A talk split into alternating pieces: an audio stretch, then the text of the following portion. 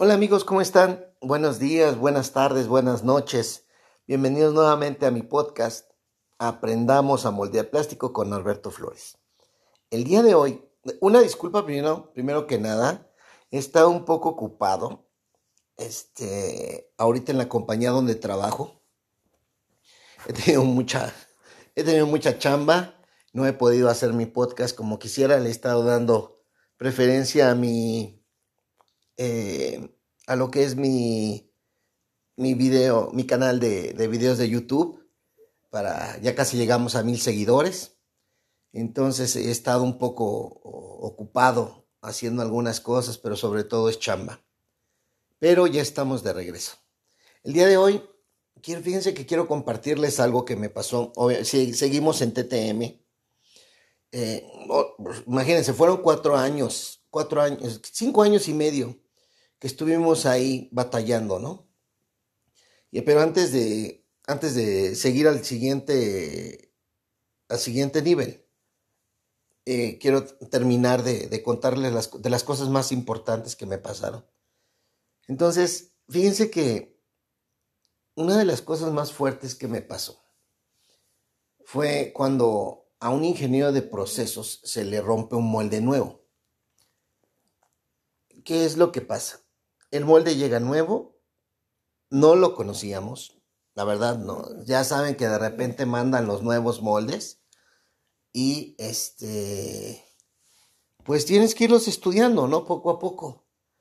Eh, vi, vi la instrucción del, de cómo se, cómo funcionaba el molde y decía, este, regresan botadores, cierra molde, entra el noyo, inyecta, sacas noyo y abres y sacas botadores.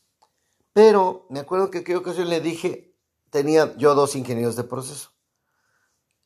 Y le dije al a uno de los ingenieros de proceso, no le muevas hasta que yo venga, porque si algo pasa, yo tomo la responsabilidad. Sí, Norberto, no, no te preocupes. Este, el molde ya estaba montado, estaba todo conectado. Yo no sabía, como no lo conocía, yo no sabía si el noyo estaba adentro o no. Y eso es lo que yo quería verificar, que el noyo estuviera afuera para poderlo abrir. Porque ya ven que de repente, aunque tengas la programación, siempre tienes que fijarte, ¿no? Cómo entra y sale, entra y sale. Si, si tú ya estás viendo ahí, a ver, súbele, bájale, súbele, bájale. Ya cuando te das cuenta lo anulas y ya puedes abrir, ¿no?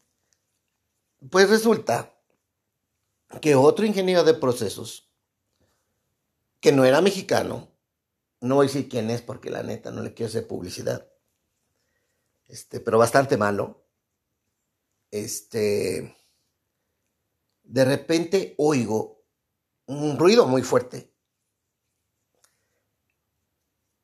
y llego corriendo a la máquina y le digo al ingeniero mexicano, no manches, ¿qué pasó? No, pues vino el otro ingeniero y lo abrió Norberto. lo abrió y el yo estaba dentro. Entonces este cuate empezó a decir una salta de, de barbaridades. No, es que a mí no me dijeron, no, es que no. Sí, Norberto, yo le dije a él que tú dijiste que se esperara y él llegó y lo abrió. Híjoles. Destrozó como era el noyo, hacía un, un, un círculo dentro del, dentro del molde. Imagínense, pues destrozó todo eso. Y, el, y, ya te tenían que entregar piezas nuevas, digo piezas nuevas, piezas eh, ya inyectadas ahí. Voy con el que era mi jefe para decirle, oye, fíjate que este cuate acaba de hacer esto. No, no te preocupes, no, mira, no lo recuerdo y me vuelve a dar la muina, ¿no? Porque nunca les hacía nada. Nunca le hacía nada. Yo no sé qué tratos tenía con él. Este, este cuate dañó dos cosas muy, muy, muy, muy, gravemente de dos máquinas. Bueno, eso fue en un molde y después en una máquina se trajo el molde cuando estaba magnetizado Antes no se rompió la grúa. O sea, pero eran, errores bien contundentes, ¿no? O sea, como para que ya lo hubieran dado de baja y nunca lo dieron de baja. ¿Por qué? Yo no lo sé y nunca lo voy a saber. Pero eso no lo hubiéramos hecho nosotros como mexicanos, porque Uta, ya me imagino cómo nos hubiera ido. Si de por sí de repente nos iba mal. Porque si recuerden, cuando no tienes disciplina, vas a volverlo a hacer. Y, nos pasa, nos pasa que de repente no tienes la disciplina y lo vuelves a hacer. Entonces, fíjense que el chiste costó, o sea, tuvimos que bajar el molde, tuvimos que mandar, obviamente estaba texturizado, estaba texturizado en K31. Este, ya saben, eh, hay, eh, hay distintos tipos de texturizado. K31 es un texturizado muy leve, pero obviamente, pues, y está texturizado. Y yo recuerdo que el chiste nos salió entre repararlo y texturizarlo, fueron como 15 mil dólares. No sé cuánto costó el molde, pero el molde nunca quedó bien ya. No quedó bien. O sea, siempre se le veía la línea de la soldadura. Lo que les he comentado, cuando tienes el problema eh, de este tipo, la soldadura, se va a ver siempre. ¿sí? Entonces, híjoles, está bien complicado. La moraleja del cuento del día de hoy es no te confíes. Se los he dicho mil veces y se los repito mucho en los videos. No, cada que llegas a, a una máquina, tienes que checar todo directamente. Todo otra vez. Todo, todo lo tienes que checar hasta que llega un momento en que dices, bueno, ya está todo bien, vámonos. Y le echan su bendición, aunque sean ustedes cristianos, este, eh, budistas, eh, todo lo que quieran, le echan su bendición al molde y que Diosito nos acompañe. Eh, de repente no, no sabemos ¿no? qué vaya a pasar. Pero si revisamos, tenemos la disciplina de estar revisando todo el tiempo, podemos llegar a un buen, a un buen término. Entonces, eh, no se confíen muchachos y, no crean que saben más que los demás. E, es, bien, es bien raro, de repente, sí puede ser que a los moldes que ya tengas trabajando, sí, ya nadie te va a ganar, obviamente, pues sí, y me pasó porque yo he llegado a las compañías, empiezo de cero y de repente puede ser muy, muy buen moldeador, pero si no te sabes los trucos, que cómo me choca eso de los trucos, pues no avanzas, ¿no? Entonces ya cuando estás en la compañía, tienes muchos años y te sabes los trucos, pues adelante. Pero lo ideal sería que tú hicieras tu trabajo sin trucos. Pero bueno, no se puede, entonces hay que seguir adelante e intentar aprender todo todo, todo lo más rápido posible. Por eso es bueno, si eres ingeniero de procesos, que te metas 80% del, del tiempo en la 80% del tiempo en la máquina y el 20% para hacer cosas. ¿Sí? Entonces, siempre es muy importante. Y déjense ayudar. Sigo insistiendo y lo sigo viendo hasta ahorita que el problema que tenemos principal es que nosotros no tenemos quien nos enseñe. Y lo mismo, siempre se los he dicho. Yo cuando le preguntaba a mis jefes por qué pasaba eso, ellos me decían, es que siempre lo he arreglado así, pero no había una explicación científica. Cuando no hay explicación científica, pues no, no, tiendes como hallar la solución al problema. Entonces, cuando no sabemos, es cuando sabemos que nos va a volver a pasar. Entonces, entonces hagan ahí de repente algo con sus compañeros, muchachos.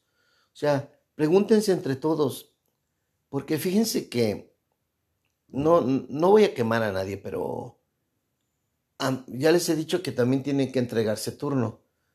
Y en esa entrega de turno podrían decirse muy bien, eh, ¿sabes qué me pasó esto?